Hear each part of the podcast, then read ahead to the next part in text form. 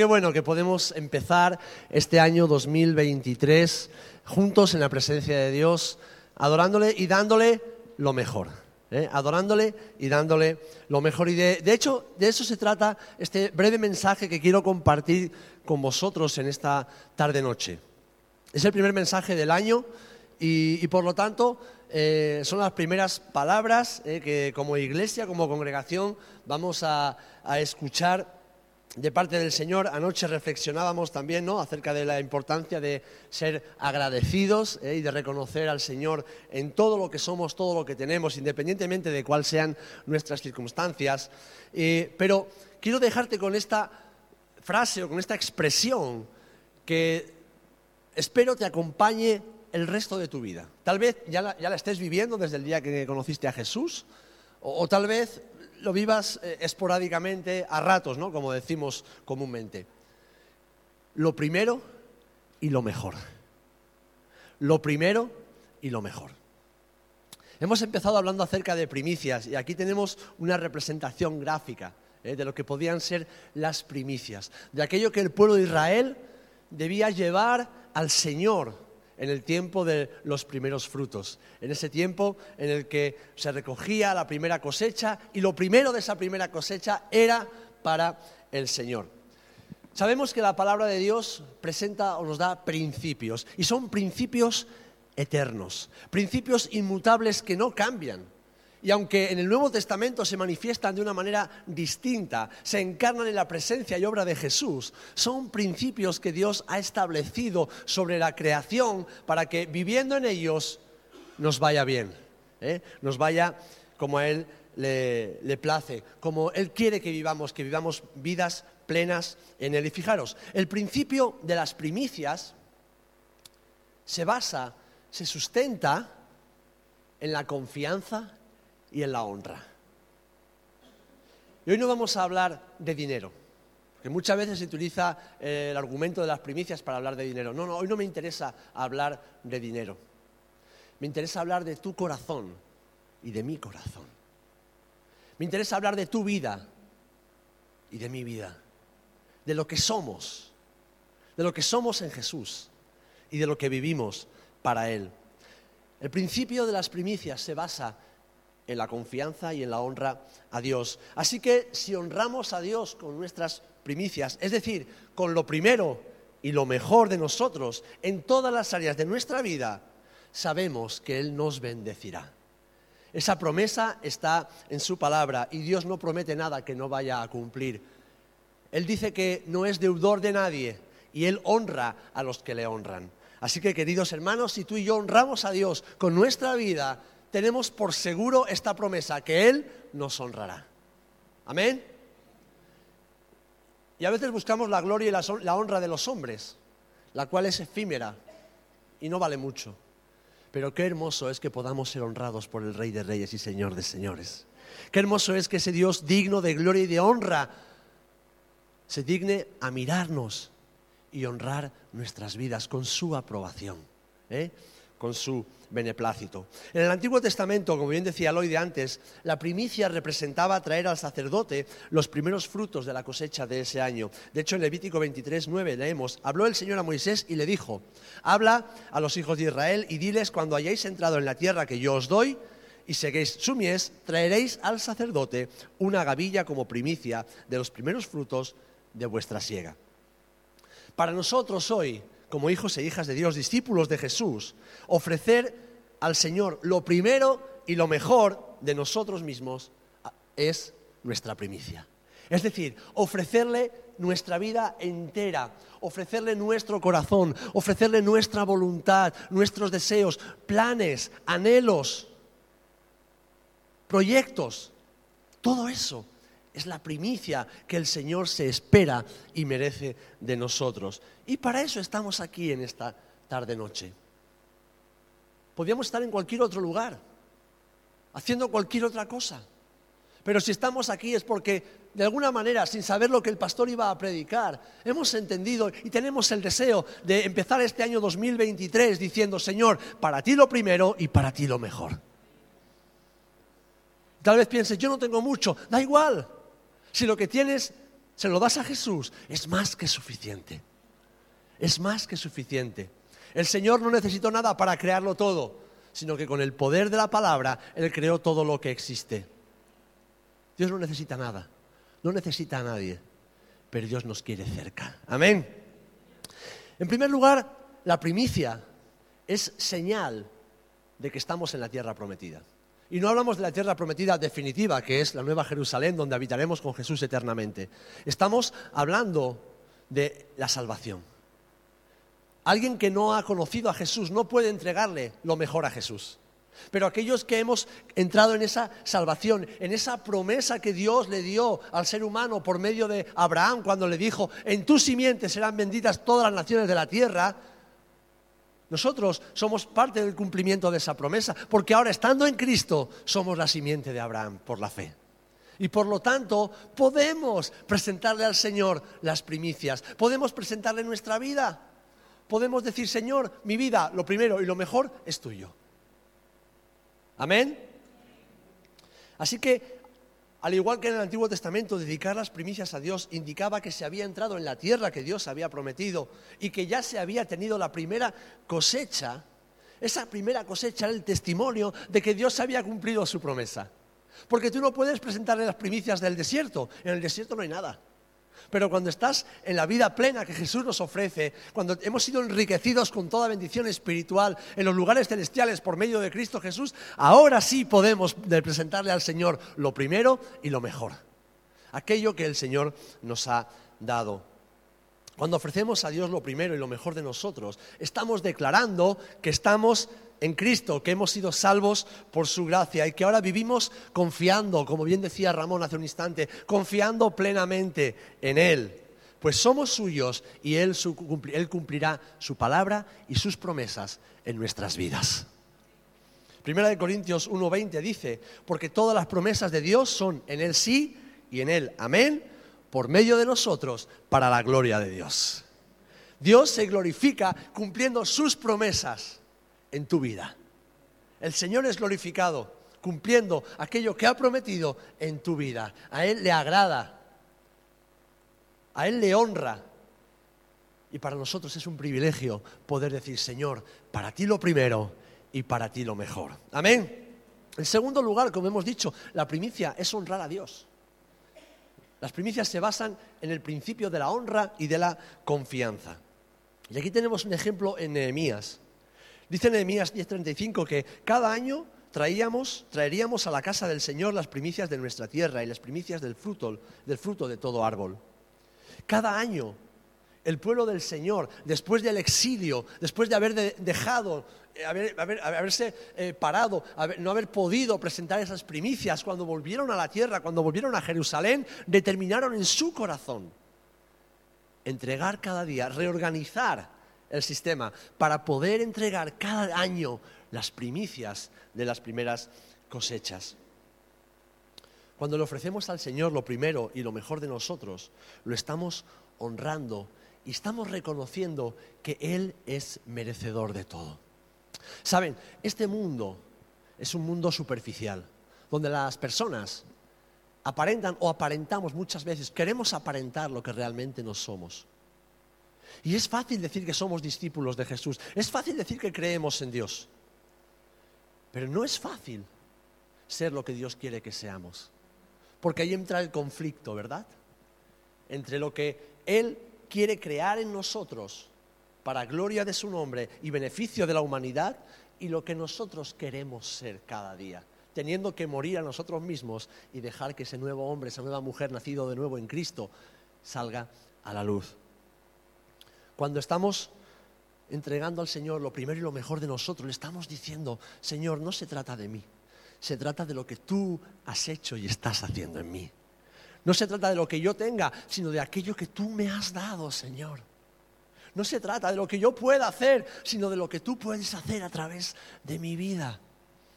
Es de reconocer que Jesús, como autor y consumador de nuestra fe, es también el merecedor de todo y lo mejor de nuestras vidas. Amén. En tercer lugar, la primicia tiene poder. Hay poder en la primicia. Y te lo voy a explicar. ¿Os acordáis de Ana, la mamá del profeta Samuel? era una mujer estéril. Y una mujer estéril en aquellos años era una mujer que vivía en, en, que vivía en vergüenza, que vivía con los ojos de toda la sociedad puestos sobre ella como una mujer maldita por Dios. Porque la esterilidad era creencia o se creía que era una maldición de Dios por algún motivo. Y encima esa mujer estaba casada con un hombre que tenía otra mujer que sí podía tener hijos. Y eso añadía mayor dolor y vergüenza sobre su vida. Pero conocemos la historia, lo vemos en Primera de Samuel, que Ana, cuando le tocaba a su marido el Cana subir a ofrecer sacrificio, asilo, ella se acercó e hizo algo que no era costumbre hacer, y sobre todo para las mujeres, orar en voz alta. Que hasta el sumo sacerdote, Elí, pensó que estaba borracha. Dice, mujer, sal de aquí, que es demasiado temprano para estar borracha, y menos en el templo. O sea, fue juzgada injustamente cuando ella estaba derramando su alma delante del Señor. Le estaba ofreciendo su primicia al Señor, aunque no tenía nada para ofrecer. Pero fijaros, ella oró así, Señor Todopoderoso, si te dignas mirar la desdicha de esta sierva tuya, y si en vez de olvidarme te acuerdas de mí y me concedes un hijo varón, yo te lo entregaré para toda su vida y nunca se le cortará el cabello. ¿Sabes lo que estaba diciendo Ana? Señor, si me das aquello que tanto anhelo, que tanto deseo, no me lo voy a quedar para mí, te lo voy a dar a ti.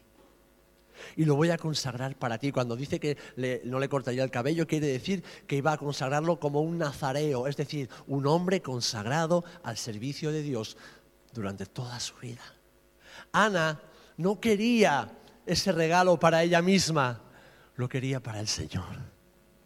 Lo quería para el Señor. ¿Sabes por qué muchas veces la bendición de Dios sobre nuestras vidas, que es abundante, pero en algunas áreas es escasa. Porque pedimos mal, porque pedimos para nosotros, porque pedimos para nuestros deleites, porque pedimos para nuestro disfrute y se nos olvida que todo lo que somos y todo lo que tenemos es por gracia y debe ser para la gloria del Señor. Amén. Así que Ana dedicó su primer hijo al Señor. El primogénito fue ofrecido a Dios. ¿Sabéis lo que pasó después? Que Ana, además de Samuel, tuvo cinco hijos más. La abundancia de hijos vino sobre su casa. Y además, esa vergüenza que Ana sufrió durante años por su esterilidad se convirtió en gozo. Ahora, Samuel no fue un hombre cualquiera. Samuel fue el último juez de la nación de Israel.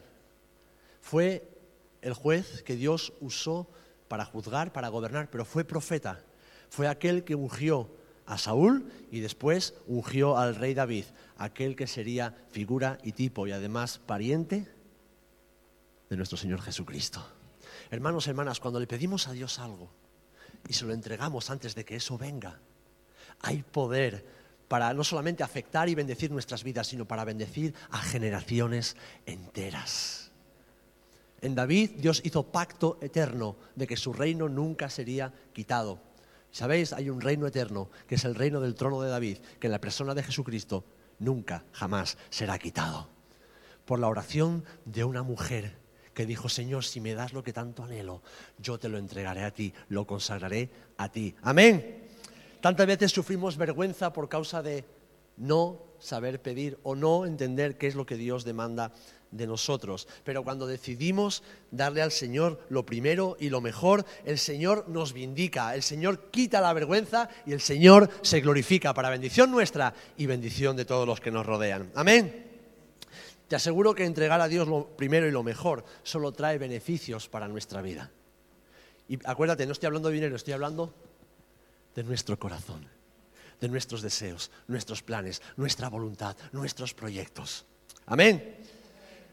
La primicia siempre trae bendición. La primicia siempre trae bendición, porque cuando le damos a Dios nuestra vida, le estamos diciendo, Señor, gobierna tú. Señor, hágase tu voluntad. Señor, no lo que yo quiero, sino lo que tú. Y sabemos que la voluntad de Dios es buena, es agradable y es perfecta. Y hacer la voluntad de Dios siempre trae bendición para nuestras vidas, para nuestras casas y para nuestras familias. Los que llevamos años siguiendo y sirviendo al Señor, testificamos de esto, no de año en año, sino cada día, de que Dios es bueno. Amén. Ayer hablamos de esto. Dios es bueno, Dios ha sido bueno y Dios siempre lo será. Vivamos en esa bondad, hermanos. Vivamos en esa bondad, dándole a Él siempre lo primero y lo mejor lo primero y lo mejor, lo primero de cada día, lo primero de cada recurso, lo primero de cada pensamiento, lo primero de cada intención, lo primero de cada proyecto, lo primero y lo mejor para el Señor. Y experimentaremos la bondad de un Dios bueno. Amén. Porque la primicia, en quinto lugar, es consagrada. Lo acabamos de ver en Ana. Pero para Dios lo primero y lo mejor es consagrado. Y algo consagrado literalmente significa que es apartado para un uso especial y específico. Por eso el Señor dijo, las primeras cosas, los primeros frutos, deben ser consagrados para mí. ¿Por qué? Porque le pertenecen. Lo mejor y lo primero de ti le pertenecen al Señor.